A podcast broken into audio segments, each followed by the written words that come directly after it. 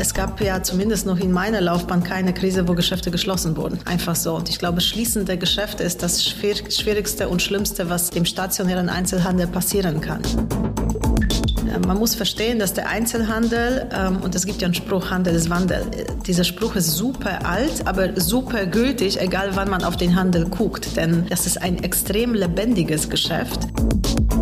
Es ist ja nicht so, dass es nur noch freie Flächen überall gibt und man weiß ja nicht, womit man sie füllen muss und deswegen sucht man nach unterschiedlichen Möglichkeiten händeringend. Wir hatten vor Corona, wenn ich so alle Shoppingcenter zusammenrechne, 98 Prozent Vermietungsquote, jetzt sind wir bei 96. Das ist der Immobilieros Podcast von Immocom. Jede Woche Helden, Geschichten und Abenteuer aus der Immobilienwelt mit Michael Rücker und Yvette Wagner.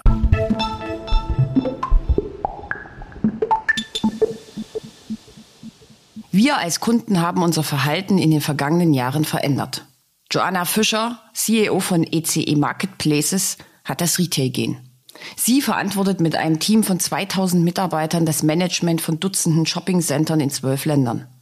Die Themen ergeben sich hier schon fast von allein. Wie kommt der Handel aus der Pandemie? Wie passt er sich an die Bedürfnisse der Kunden an? Und was können wir als Kunden tun, damit die so gern herbeigeredeten kleinen individuellen Geschäfte den Filialisten die Stirn bieten können? Joanna Fischer ist Deutschlands größte Ladenvermieterin. Vielmehr ist sie aber für mich Deutschlands größte Retail-Kommunikatorin. Ich spreche mit ihr über Shopping Center als Reichweitenplattform, über Läden als Markenbotschafter, Mixed Use, Omnichannel und Logistik. Joanna Fischer verrät ihre liebsten Shopping-Dinge, outet sich als Technikfan, weist auf die Ungerechtigkeit bei umsatzabhängigen Mieten hin und erklärt, warum ein Shopping-Sender eben keine Stadt in der Stadt ist. Am Ende gibt es eine Verabredung für einen nächsten Podcast. Vorher aber unbedingt nochmal auf immocom.com schauen, da gibt es die aktuellen News aus der Immobilienbranche.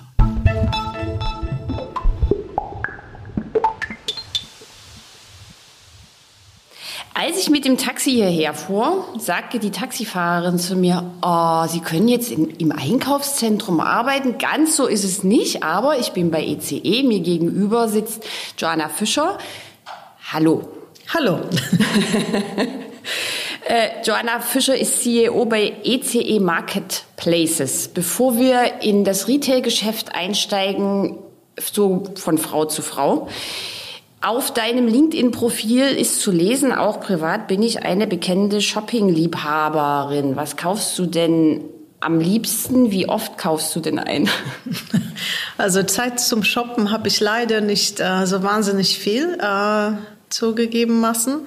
Aber ich liebe Schuhe und Taschen. Ist wahrscheinlich ein bisschen Stereotyp denken, wenn man so an Frauen denkt, aber ist in der Tat äh, ab, absolute Vorliebe meinerseits. Insofern ich liebe das, wenn ich wirklich Zeit dafür habe, so richtig in Schuhgeschäften zu schauen, was es Neues gibt und auszuprobieren, genauso wie mit den Taschen, es muss alles immer schön zusammenpassen.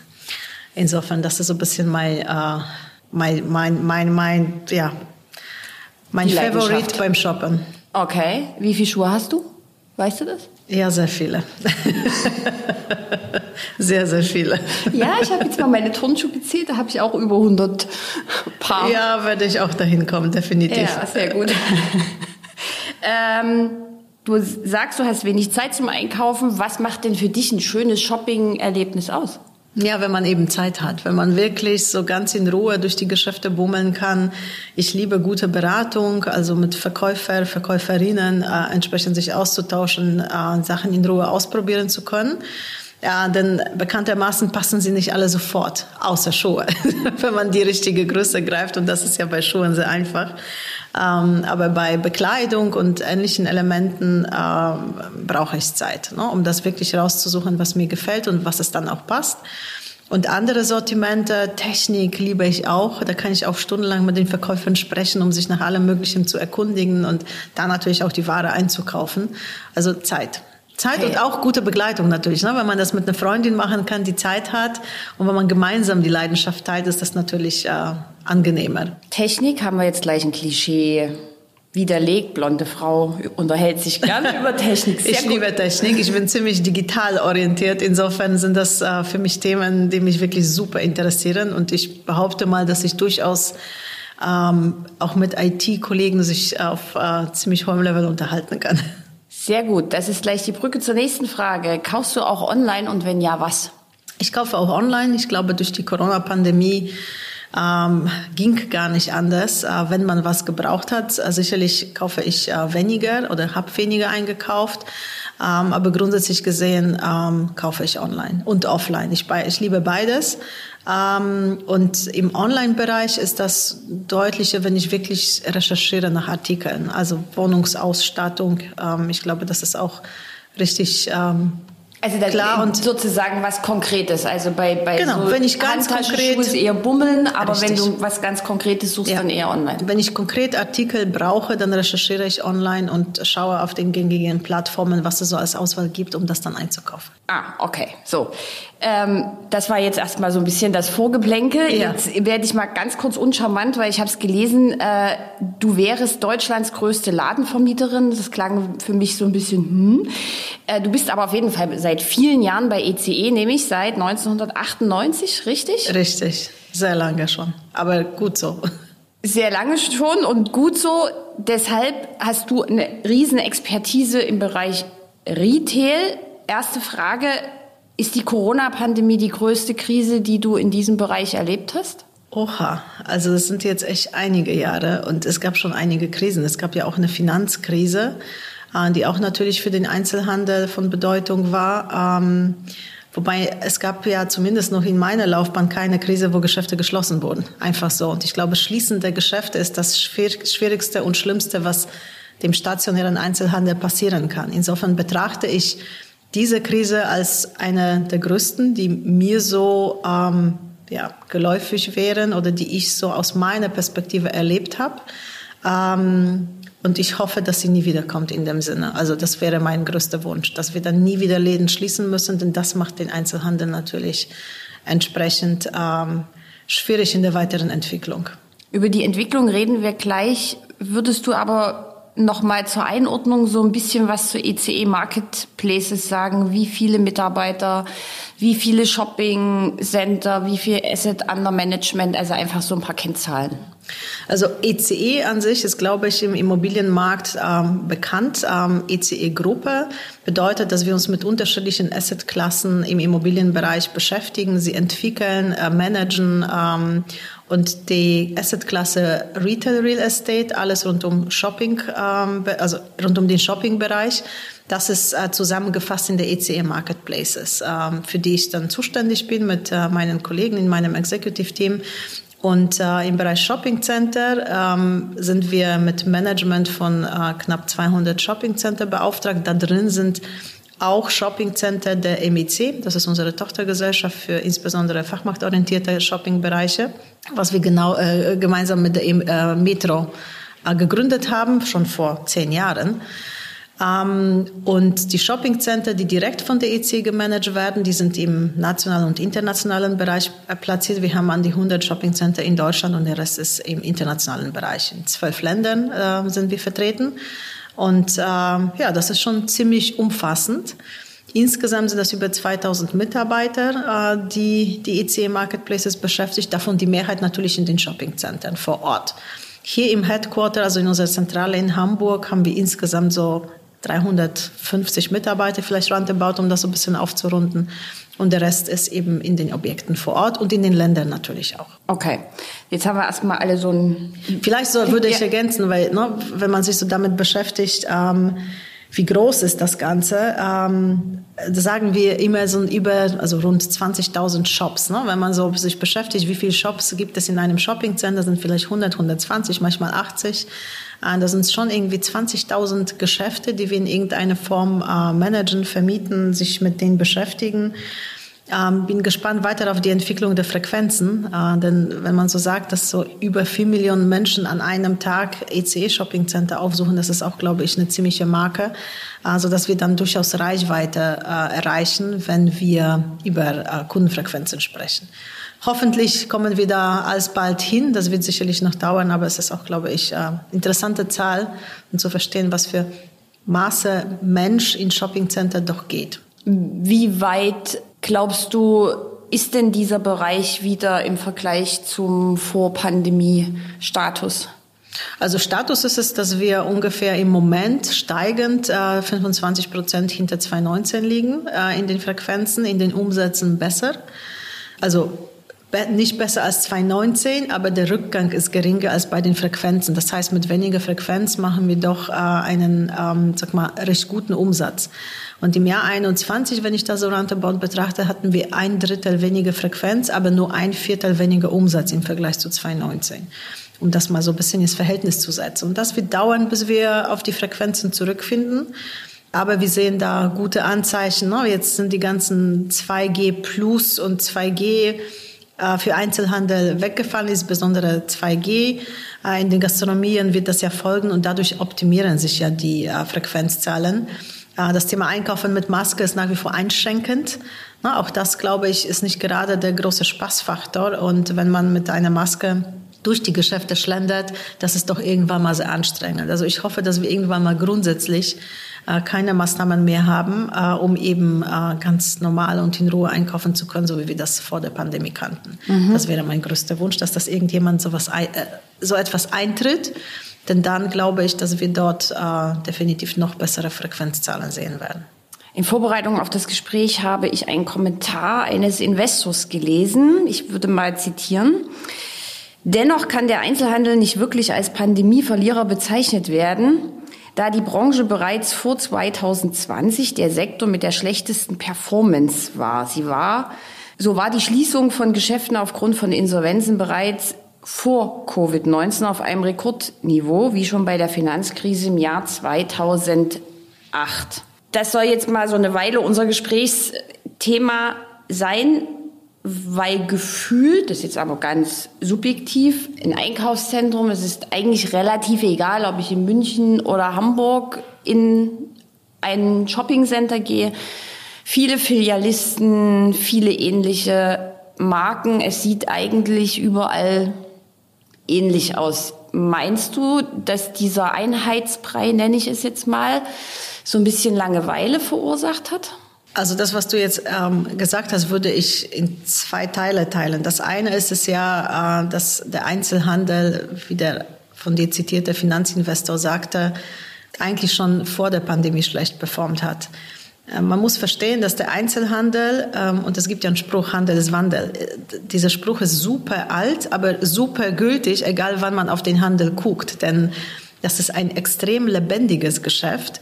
Und nur wenn man das extrem lebendig gestaltet, kann man ja erfolgreich sein, muss man an der Stelle sagen.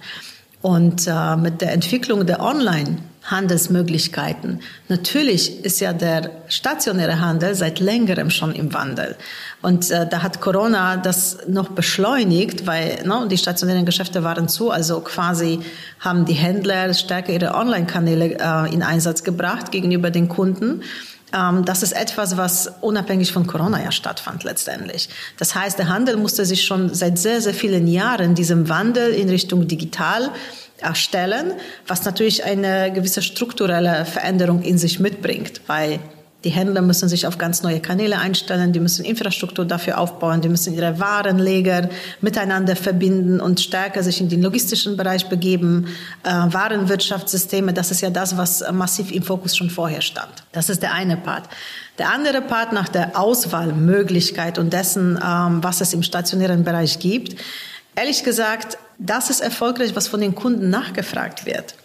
Und wenn Menschen gewisse ne, Nachfrage starten in, in Richtung von bestimmten Marken und Brands, dann sind das diejenigen, die am besten funktionieren. Also dann ist es verständlich, dass das auch die sind, die am meisten expandieren weil sie eben die Nachfrage auf den Markt finden, das Angebot mitbringen. Und das ist es immer die Frage des ähm, ne, Nachfrage und Angebotes. Und in den letzten Jahren ist auch gewisse Vertikalisierung des Handels stattgefunden. Die Filialistenkonzepte oder Filialkonzepte sind stärker und größer geworden. Und natürlich sind das die Konzepte, die sich am meisten ausbreiten. Und ich höre ja immer wieder, wo sind denn die kleinen Läden, die ganz besonders sind? Die sind da, die sind, glaube ich, in völlig anderen Lagen. Die funktionieren auch nach vielleicht etwas anderen Gegebenheiten. Und äh, ich, ich kenne auch einige wirklich kleine Einzelhändler, die ihren Laden betreiben und funktionieren auch ganz gut. Aber wenn das so die Masse wäre, wo wir alle einkaufen würden, dann gäbe es, glaube ich, viel, viel mehr davon. Ich glaube, dass wir als Kunden auch viel, viel mehr unser Verhandel, äh, Verhalten verändert haben in den letzten Jahren. Wir kaufen alle online, wir wollen alle ganz bestimmte Brands haben und wenn ein Laden das nicht bringt, dann gehen wir woanders hin. Also das ist Entwicklung, die eigentlich von der Kundenseite getrieben ist und nicht von den Handelsseiten. Aber passen denn dann so langfristige Mietverträge eigentlich dazu? Also, da, also für dich jetzt als Betreiberin eines solchen Shopping Centers, du schließt jetzt einen Mietvertrag über zehn Jahre ab, dann merkst du, dass die Kunden nach zwei Jahren nicht mehr so performen und nicht mehr so da reingehen. Also wie passt das für dich zusammen? Also die zehn Jahres Mietverträge, die man in der Branche kennt, das ist nicht mehr so der absolute Standard, muss man deutlich sagen. Und durch Corona hat sich natürlich noch weiter äh, der Trend beschleunigt zu eher kurzfristigeren Vermietungen, wobei es gibt noch andere Seite der Medaille. Wenn ein Händler einen Laden anmietet, dann gibt er sehr viel Geld für den Laden aus. Und wenn du investierst mehrere Millionen, brauchst du auch eine gewisse Sicherheit, dass du nicht nach zwei Jahren diese Millionen abschreiben kannst, weil der Laden leider zu ist. Deswegen gibt es ja immer mehr Mietmodelle, die natürlich in bestimmten Risk-Sharing-Bereiche gehen oder wo der Händler sich stärker absichert wie er sein Geschäft flexibler gestalten kann. Und kurzzeitigere Laufzeiten bedeutet nicht, dass da nicht zehn Jahre drin ist, aber vielleicht gibt es dabei unterschiedliche Sonderkündigungsmöglichkeiten aufgrund der Entwicklung, Umsatzdarstellung und ähnlichen Gegebenheiten. Aber wie, wie sieht denn so ein neues Konzept, ich sage jetzt mal, in einem Textilgeschäft aus? Also was kann der Händler aktiv tun, wenn er merkt, da kommen jetzt nicht mehr so ganz viele Leute? Also wie kann der sich anpassen? Sortimente. Da geht es nur um Sortimente, äh, weil wenn jemand einen Textilhandel betreibt, dann vertreibt er Bekleidung. Und wenn er Bekleidung hat, die nicht mehr nachgefragt ist, muss er natürlich dort die Konzepte verändern. Und natürlich ist es schwieriger, wenn man sich auf bestimmte Marken festgeschrieben hat, äh, dort eine Flexibilität reinzubringen. Das verstehe ich ja. Ähm, nichtsdestotrotz, es ist ja so, dass wenn du erfolgreich Handel betreiben möchtest, musst du flexibel sein. Das verstehe ich auch. Ist natürlich nicht so unbedingt sofort mit den Interessen der Immobilienbesitzer äh, miteinander zu, zu verknüpfen, aber es funktioniert ja. Also es werden auf beiden Seiten Kompromisse geschlossen, dass man trotzdem Handel erfolgreich betreiben kann und dass es nach wie vor äh, Retail Real Estate aus meiner Perspektive eine erfolg erfolgreiche Investmentgegebenheiten äh, darstellt. Er stellt es ja nur insofern dar, also wenn das Shoppingcenter, sage ich jetzt mal, gut funktioniert und da viele Leute sind und die Filialisten, die da drin sind oder die Ladenbetreiber alle fröhlich sind, weil sie viel Umsatz machen. Ansonsten funktioniert es ja auch für den Eigentümer nicht so Richtig. wirklich. Kommt auf den Standort an. Ne? Deswegen, wie in der Immobilienbranche immer so ist, Lage, Lage, Lage. Das heißt für euch als ECE e in den großen Städten, also wir sitzen jetzt hier in Hamburg, Funktioniert es? Was ist mit B und C? Destinationen? Also wir haben ja Shoppingcenter nicht nur in den Innenstädten, sondern auch in den Stadtteilen. Und sicherlich äh, auch in den Stadtteilen im Vergleich zur Innenstadt ist das nicht die A-Lage jetzt in Bezug auf die gesamte Stadt, aber in Bezug auf den Stadtteil wiederum schon. Denn äh, Shoppingcenter sind meistens an, äh, in Bereichen angesiedelt, die wirklich die Marktplätze die, des jeweiligen Ortes sind. Also ne, wie früher ein Marktplatz, wo wir alle hingegangen sind, so entstand irgendwann mal Shoppingcenter, die diese Funktion mit übernehmen, wo eben ein urbanes Leben stattfindet. Das ist ja nicht nur Shoppen, das ist ja auch sich treffen, das ist ja Essen gehen, ähm, bisschen chillen, ähm, wie auch immer. Ne? Da kann man so vieles machen, ähm, weil das große Agglomeration von mehreren Themen ist, äh, ergänzt mittlerweile immer mehr durch Entertainment oder Angebote, die man bezeichnet als Mixed-Use oder Non-Retail. Ne? Das ähm, Retail ist im Kern und wird ergänzt durch unterschiedliche Dienstleistungsservices und mögliche Gegebenheiten, wo wir dahin gehen und alles erledigen oder erleben können, je nachdem, wie man das betrachtet. Insofern, äh, Shoppingcenter an sich ist eine sehr lebendige Agglomeration und in den Standorten, wo sie sind, sind meistens zentral gelegen. Allerdings ist das entweder reine Innenstadt oder Stadtteil oder auch grüne Wiese. Auch da gibt es natürlich Standorte, äh, die wir durchaus hier und da ähm, im Management haben und äh, erfolgreich auch äh, auf dem Markt platzieren können. Es ist immer alles die Frage, was wird nachgefragt und wie kann man das Angebot gestalten an, den, an, an, an der Stelle, wo man sich gerade befindet. So, jetzt habe ich aber, jetzt haben sich gleich ganz, ganz viele Fragen aufgetan. Also, ja. das erste, um nochmal zu dem zu kommen, was ein Shoppingcenter ausmacht. Äh, gibt es denn den Trend, weil wir sehen es zum Beispiel in der Asset-Klasse Hotels, hin zu mehr Luxus? Ne? Also man sagt ja, die Leute haben jetzt in, den letzten, in der letzten Zeit ganz, ganz, ganz viel Geld gespart. Es ist was da. Was super performt sind zum Beispiel Baumärkte, weil alle jetzt in ihrem Garten oder ihre Wohnung schöner gemacht haben. Ähm, wird es denn bald Baumärkte verstärkt in Shoppingcentern geben oder zumindest so Flagship-Stores, keine Ahnung. Was ist mit Autohändlern? Die machen ja jetzt auch alle so Pop-up-Stores mal kurz um über Sortimente zu sprechen, die jetzt so in der Pandemie rausgekommen sind. Ne? Das ist äh, alles rund um Möbel, ähm, die machen in Shoppingzentren aus. Also wir sind ja in Kooperation mit so Partnern wie Rusta und, ähm, und, und andere, wo wir in sehr vielen Gesprächen sind, ähm, wo Flächen angemietet werden könnten. Ähm, auch das Thema Auto im Übrigen ist ja kein Thema, was in der Corona hochkam, sondern wir hatten ja unseren Tesla Store hier im äh, Alstetal Einkaufszentrum in Hamburg schon vor Corona einige Jahre. Das gleiche auch äh, waren Tests mit VW, mit ähm, Opel äh, zum Beispiel auch in Stuttgart. Das heißt, das Thema Auto war schon früher ähm, dabei, sich zu orientieren Richtung Marktplätze, wo man auf kleineren Flächen ähm, Modelle darstellen kann. Mal ja, mal nein. Das äh, ist etwas, was man quasi erkundet, was geht, was geht nicht. Und ich glaube, das Thema Mobilität sich insgesamt weiterentwickelt äh, sozusagen auch Richtung E-Mobilität, was wir auch sehen, wo da viele neue Angebote erstellen. Momentan sind Fahrräder total, ne? also mhm. wenn man E-Bike bestellen möchte, das dauert Monate, bis man eins bekommt. Und ich glaube, dass auch die Fahrradhändler, nicht ich glaube, ich weiß es ja, haben ihren Boom erlebt in der Corona-Zeit, weil wir alle Fahrrad fahren wollten, weil was anderes nicht möglich war im Sommer oder so. Ja, oder wollten uns mehr draußen bewegen und haben dem, dem Trend gefolgt. Insofern sind einige Konzepte und Branchen hochgekommen in der Corona-Zeit, die natürlich jetzt ihren Platz in den Vermietungsaktivitäten finden, äh, wo wir viel verstärkter mit diesen Anbietern im Gespräch sind, um eben Läden äh, darzustellen. Und unterschiedlichen flexiblen Formen, mal kleiner, mal größer, weil der nächste Trend, der rausgekommen ist, noch viel, viel stärker. Äh, und da kann man auch stundenlang drüber sprechen, ist die Vernetzung zwischen Online und Offline. Und es gibt ja sehr viele Händler aus dem Online-Bereich, die sich damit beschäftigen, ihre Präsenz im Offline-Bereich darzustellen. Auch da sehen wir eine Bewegung und einen Trend dahin. Denn die Läden werden natürlich genutzt als Markenbotschafter und als Plätze, wo sich Kunden treffen können, um sich mit einer Marke zu beschäftigen, wo auch ein Absatz stattfinden kann.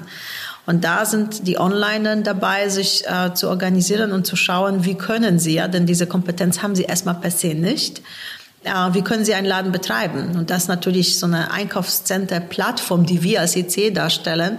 Ich glaube, ein sehr guter Partner, weil wir relativ schnell eine Reichweite erreichen können mit den Händlern, die sie auch benötigen, die man im Offline-Bereich relativ schnell, schnell bekommt, um mal einen anderen Trend nochmal zu zeigen. Das heißt, die Branchenmixer der Shopping-Center werden sich verändern.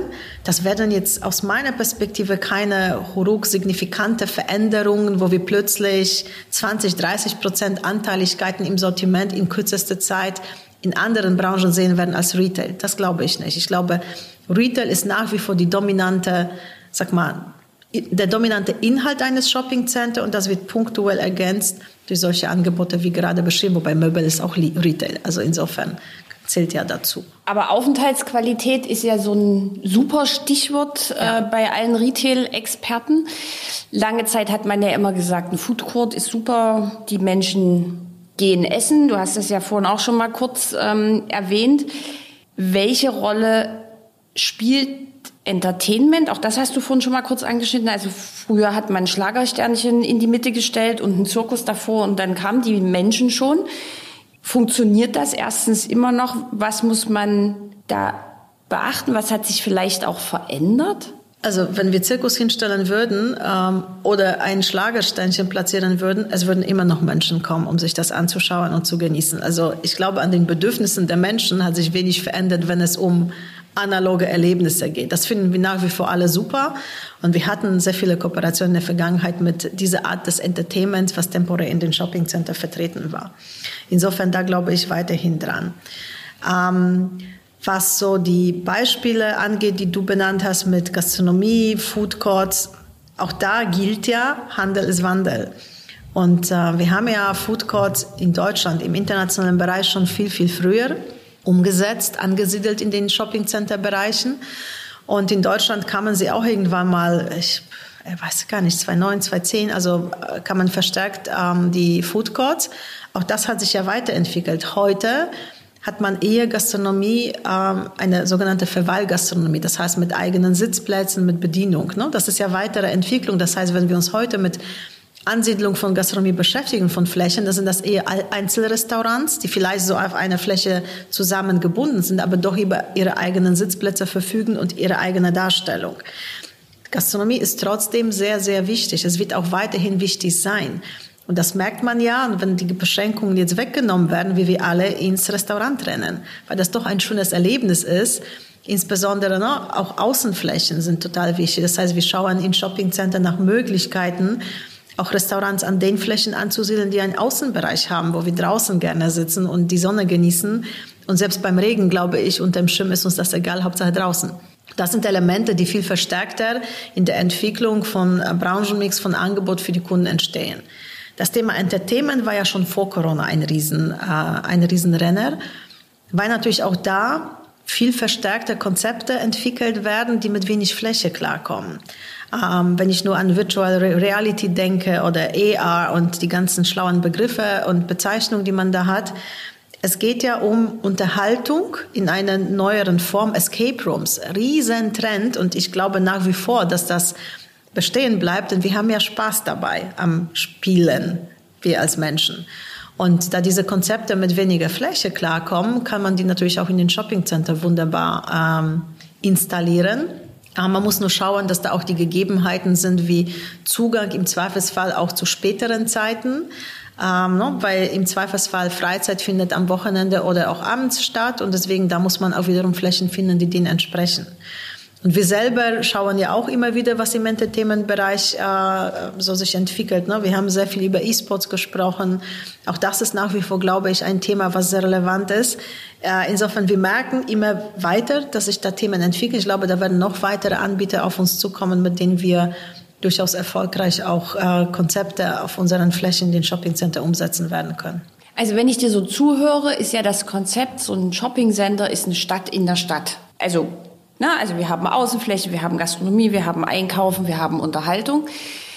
Wie siehst du denn die Ansiedlung von, ich sage jetzt mal, Arztpraxen zum Beispiel, Coworking Spaces, die Implementierung, also dass es wirklich eine Stadt in der Stadt wird? Vielleicht sogar eine Kita, keine Ahnung. Haben wir auch schon. Ja.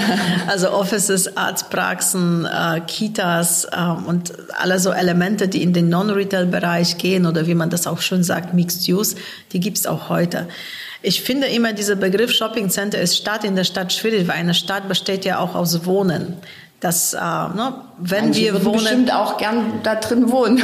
ja gut, wir haben ja auch Wohnungen an den Shoppingzentren. Das heißt, äh, dass das Quartiere sind, die Teile der Stadt sind. Also ähm, Shoppingcenter sind Marktplätze. So, so würde ich das bezeichnen. Und diese Marktplätze gehören in die Städte, weil wir als Menschen gerne sich auf den Marktplätzen versammeln und die haben deswegen diese Funktion passt ja auch sehr gut zu unserem Namen, deswegen EC Marketplaces, weil wir eben sich mit Marktplätzen beschäftigen und mit, mhm. mit der Marktplatzgestaltung. Und da gehört ja auch das Non-Retail-Angebot dazu. Und äh, ich glaube, dass wir viel mehr äh, Entwicklung auch im Bereich Medical Services sehen werden. Alles rund um Gesundheit. Da sind ja nicht nur Ärzte, da sind ja auch Beauty-Themen, ähm, Pflegethemen, äh, Physiotherapie-Themen, also alles Mögliche, was damit zusammenhängt, dass wir uns stärker um unsere Gesundheit kümmern müssen oder kümmern wollen.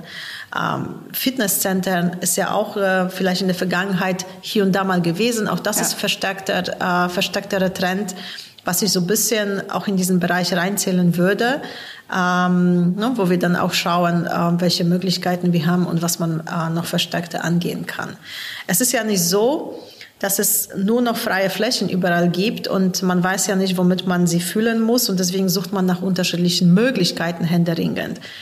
Wir hatten vor Corona, wenn ich so alle Shoppingcenter zusammenrechne, 98 Prozent Vermietungsquote. Jetzt sind wir bei 96. Das heißt, zwei Prozent haben wir einbüßen müssen, was aufgrund der Bereinigung äh, des Marktes äh, stattgefunden hat. Denn wir hatten mit Insolvenzen zu tun und viele Händler haben die Zeit genutzt, die Unternehmen zu sanieren, was ich erstmal per se in Ordnung finde, weil dadurch haben wir jetzt Händler, die gesünder aufgestellt sind, mit denen wir weiter expandieren und handeln können.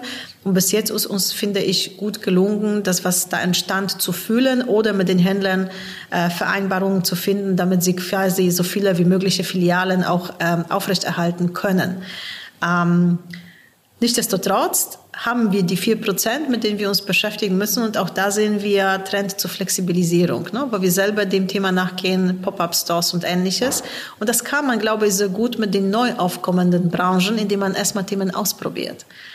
Ähm, wenn ein Online-Händler kommt und der noch nicht weiß, wie das funktioniert, es ist ja kein Problem, ein Kurzzeitmietvertrag abzuschließen, der eben kürzer läuft auf einer bestimmten Fläche, die zur Verfügung steht, um eben da auszuprobieren, wie das funktioniert. Das kann sich ja wiederum in einen langfristigen Vertrag umwandeln oder in eine Expansion.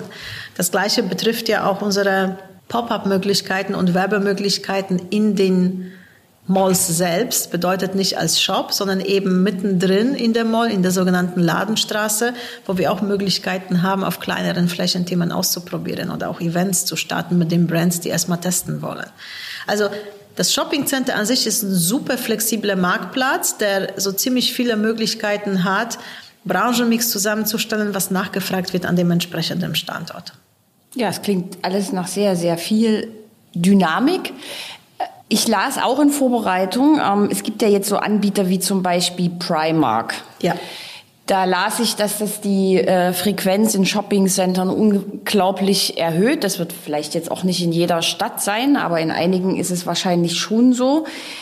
Primark hat ja ein bisschen den Ruf, also das ist jetzt gibt sicherlich auch andere Firmen, nur das ist jetzt ein Beispiel. Die haben ja auch immer so Stores, die so um die 6000 Quadratmeter, also das ist ja auch mal sehr, sehr, sehr groß. Ähm, das ist im Niedrigpreislevel angesiedelt. Da gibt's ja jetzt auch noch andere davon. Jetzt ist ein weiteres Schlagwort in der Immobilienbranche ESG. Wie passen denn solche Anbieter damit zusammen? Ich würde auch das so beantworten, dass was Menschen nachfragen, funktioniert das ja. Und Primark ist ein Konzept, äh, was sehr erfolgreich ist, was wir als Kunden nachfragen und wo wir einkaufen hingehen. Deswegen, ähm, wenn das nachgefragt ist, dann hat das auf jeden Fall eine Daseinsberechtigung aus meiner Perspektive, denn das möchten wir ja. Und ich bin ähm, fest von überzeugt und ähm, glaube dran und weiß, dass Primark auch an Themen arbeitet, die mit Nachhaltigkeit zusammenhängen, wie die ganze Textilbranche im Übrigen. Äh, also da muss jedes Konzept und jeder Anbieter schauen, wie die Ware hergestellt wird, wie sie logistisch abgewickelt wird. Und natürlich bei einem Anbieter, der eher ähm, sag mal, in einem niedrigeren Preis, Preissegment Ware anbietet, das herausfordernder ist. Aber am Ende des Tages, die Kunden rennen bei Primark die Türen ein, ähm, bedeutet, dass auf der einen Seite die Diskussionen, die sich da entwickeln, die ich durchaus verstehe, auf der anderen Seite gehen wir dahin und kaufen ein. Also ähm, ich glaube, dass das quasi irgendwie miteinander funktionieren kann. Und was Thema Shopping Center angeht und die Immobilienbranche, natürlich beschäftigen wir uns damit, wie stellen sich ja die Konzepte nachhaltig dar. Und da gehört viel mehr als die äh, Diskussionen über Warenherstellung und Lieferung. Da sind ja auch viele, viele Themen in, in, in der Immobilienbranche. Wie betreiben wir die Geschäfte? Wie sind sie ja dargestellt, was die CO2-Verbräuche ähm, äh, oder Pro Produktion angeht? Wie sieht es mit Strom aus, mit den ganzen LED-Sachen, die man umsetzen muss? Wie beschäftigen wir uns mit Luftraten, die quasi reingeblasen werden? Was wird gekühlt, was nicht, wie wird geheizt? Das sind so viele Themen, die eigentlich in dem energetischen Bereich damit zusammenhängen. Wie gestaltet man eine Immobilie nach den ESG-Normen ähm, da? Auf der anderen Seite gibt es natürlich noch das Thema Social. Auch da sind die Unternehmen und die Mieter sehr engagiert in Unterstützung in sozialen Aktivitäten. Ähm, kenne ich wirklich, ne? wir haben da sehr intensiven Austausch mit den Mietpartnern auch darüber, was da passiert. Und da kommt noch das Thema Governance, das heißt die ganzen Standards, Vorschriften wo ich glaube, dass die ganze Branche schaut, wie fasst man denn das Ganze. Na, am meisten hat man Vorstellungen über das Thema I, weil dann weiß man ja, wir müssen Energie sparen, wir müssen CO2-neutral werden. Bei S und G entstehen noch viele Elemente, dass man sagt, das ist ja quasi die Norm, den wir entsprechen müssen, vorgehen, äh, vorgehen müssen, dass quasi auch diese Bereiche erfüllt sind. Und da sind die Händler genauso damit beschäftigt. Auch die schauen sehr, sehr genau was für Betriebskosten sie haben, was verbrauchen sie, wie gestalten sie Themen für ihre Mitarbeiter, für die Kunden bekommen die Ware her. Und das wird ja immer mehr einhergehen, dass der Austausch der Informationen darüber zwischen der Immobilienbranche und dem Handel stattfinden muss. Das ist ja jetzt schon am werden. Äh, insofern, das ähm, ist eine Bewegung, die massiv wurde und der wir alle entsprechen wollen, müssen, sollen, dürfen. Je nachdem, welche Einstellung man zu hat. Ich glaube, das ist richtig so. Und insofern äh, entwickeln wir das alle gemeinsam. Aber wenn wir jetzt zum Beispiel bei Primark bleiben, eigentlich ist ja der Trend so ein bisschen zu mehr Kompaktheit. Ne? Also die meisten wollen ja eher kleinere Flächen haben oder ist nicht, also du, du wiegst dich so hin und her, äh, weil so, so ein Store mit 6000 Quadratmetern ist natürlich schon eine Ansage und nimmt ja auch einen Großteil ja, man muss ein. Aber, werden die Shops ja. größer oder kleiner? Es ist sehr unterschiedlich. Das hängt vom Konzept ab. Es gibt Konzepte, die sagen, ich brauche Fläche, um meine Marke vernünftig darzustellen, das Angebot, was ich habe. Und deswegen würde ich nicht sagen, dass wir nur noch kleinere Stores vermieten. Das stimmt nicht. Wir haben sehr, sehr viele Mietverträge im letzten Jahr mit Großbetreibern gemacht. Also äh, wirklich Namen wie TK Maxx, wie Inditex Gruppe, wie H&M, mit Mediamarkt Saturn sind wir weiter in der Entwicklung von Themen. Und das ist unterschiedlich, je nach Standort. Und ähm, auch da gibt es in allen Häusern neue Einblicke in Konsolidierungsstrategien, in Standortbelegungsstrategien, Konzeptentwicklung, denn Handel ist Wandel. Also auch die Händler entwickeln sich ja weiter und schauen, was für die von Bedeutung ist, gerade nach so einer Zeit, wie die Corona uns gebracht hat. Und daher ich würde jetzt nicht sagen können, dass der Trend zu kleineren Läden ist. Sicherlich kleinere Fläche ist mit weniger Risiko verbunden. Auf der anderen Seite, wenn du deine Marke da nicht darstellen kannst, nutzt sie dir auch nichts. Und manchmal zu kleine Flächen werden auch explizit aufgegeben, weil das Sortiment nicht abgebildet werden kann. Also jedes Konzept hat für sich die richtige Größe des Ladens und im Übrigen, es verändert sich im Laufe der Zeit unfassbar schnell. Ja, so, da sind wir wieder bei ganz Dynamik. Ehrlich. Ähm. Und das Gute ist es ja, wenn man eine Immobilie hat, die flexibel gestaltbar ist, kannst du dem nachkommen. Wenn man natürlich keine flexible Gestaltung hat, wird es schwierig. Ja. Apropos Dynamik, was passiert denn so mit den Mieten? ja, die sind dynamisch. nach oben? Die nach sind unten? sehr dynamisch. Also die Mieten sind schon seit Jahren in einem, sag mal, eher Abwärtstrend. Das ist ja nichts, was jetzt plötzlich dramatisch passiert ist. Ähm, weil no, viele sagen, oh Gott, und so viele Prozente sind runtergegangen.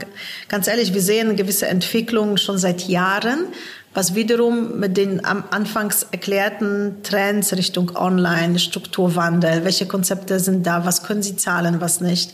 Also das ist Entwicklung, die schon länger zu beobachten ist und natürlich jetzt in der Corona-Zeit mussten wir die Zeit mit flexiblen Lösungen überbrücken.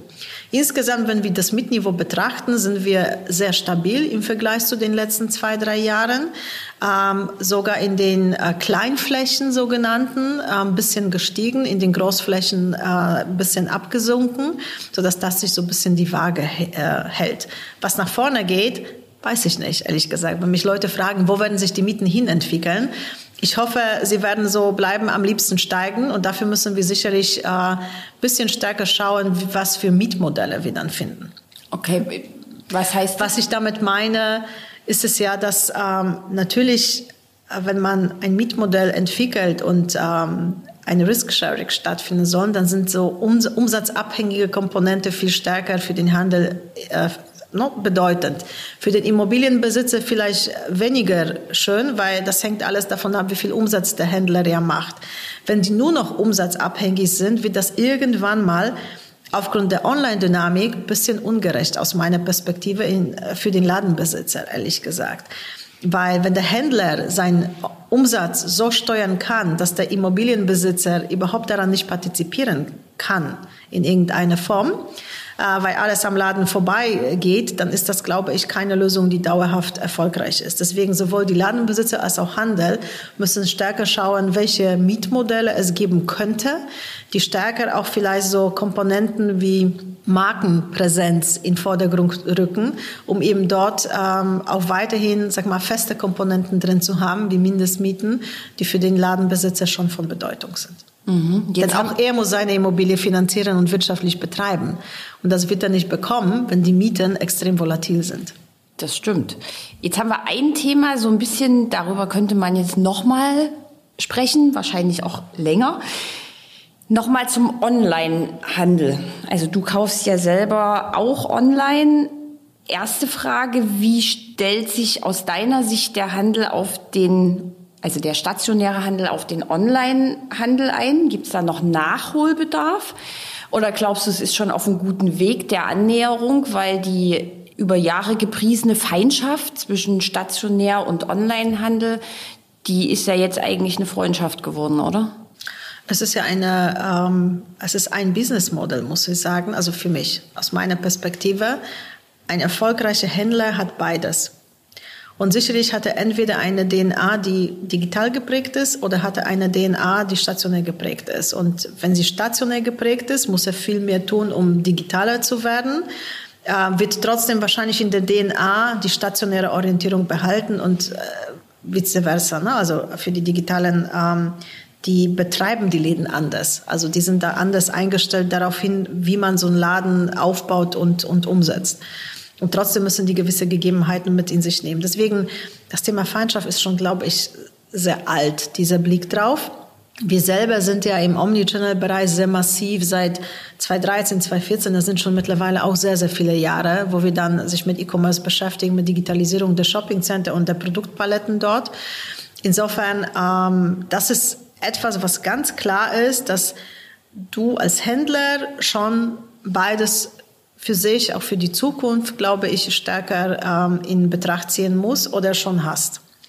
Und das heißt für den Handel, seitdem online gewachsen ist, schon mittlerweile sehr viele Veränderungen sozusagen auf die Händler zugekommen sind. Strukturell vor allem. Weil, das habe ich, glaube ich, auch vorhin erwähnt, wenn du digital was betreiben möchtest, brauchst du dafür eine Infrastruktur. Und deswegen, sehr viele Händler sind sehr gut aufgestellt mittlerweile. Ähm, durch Corona jetzt stärker. Wir haben erlebt, auch in der Corona-Zeit, ein Run auf Anbindungen von Händlern an die Marktplätze. Jetzt ähm, sind sehr viele gängige oder ganz paar gängige Marktplätze, Online-Marktplätze, jetzt auf dem deutschen Markt, aber auch natürlich international.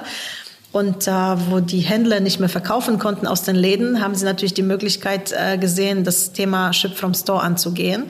Also bedeutet, du schließt dich an einen Online-Marktplatz an, spielst dort quasi dort deine Angebote drauf und kannst so verkaufen und natürlich sich um Fulfillment kümmern und so weiter.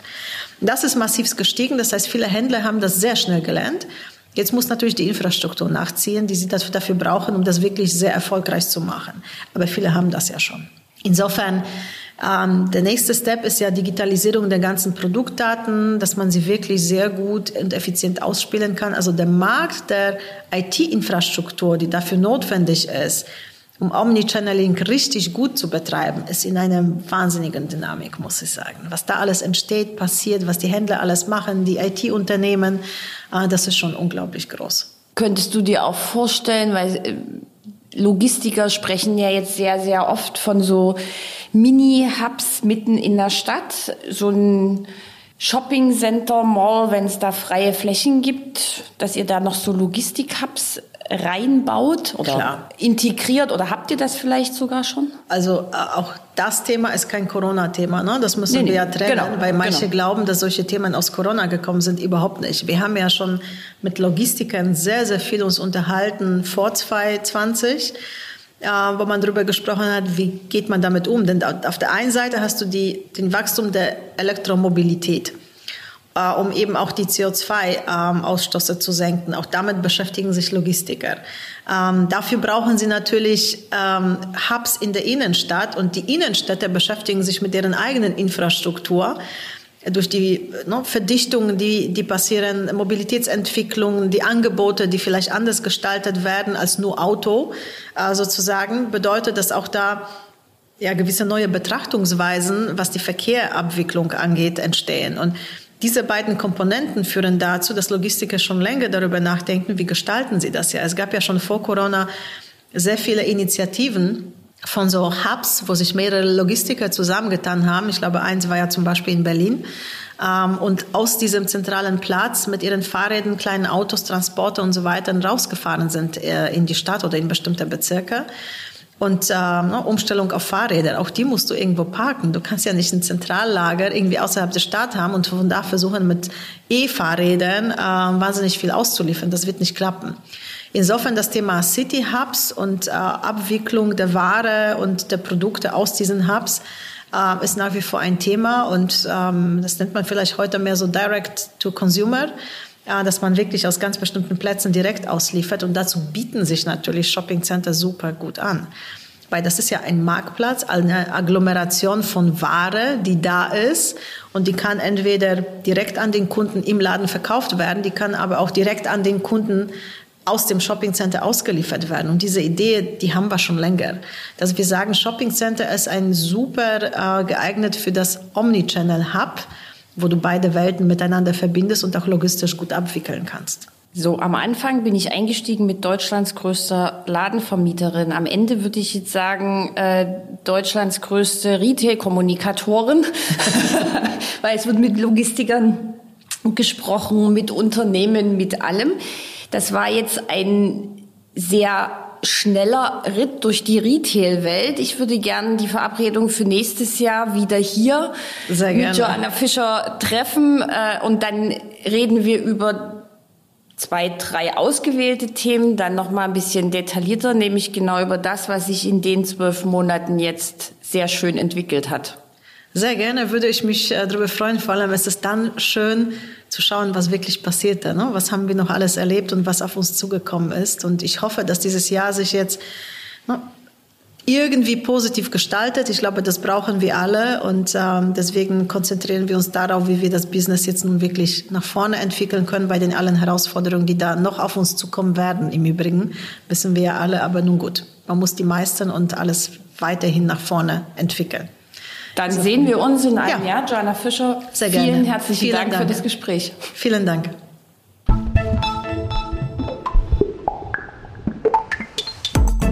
Das war der Immobilieros Podcast. Alle Folgen finden Sie unter www.immobilieros.de und überall dort, wo man Podcasts hören kann. Aktuelle News aus der Immobilienbranche gibt es unter www.immocom.com.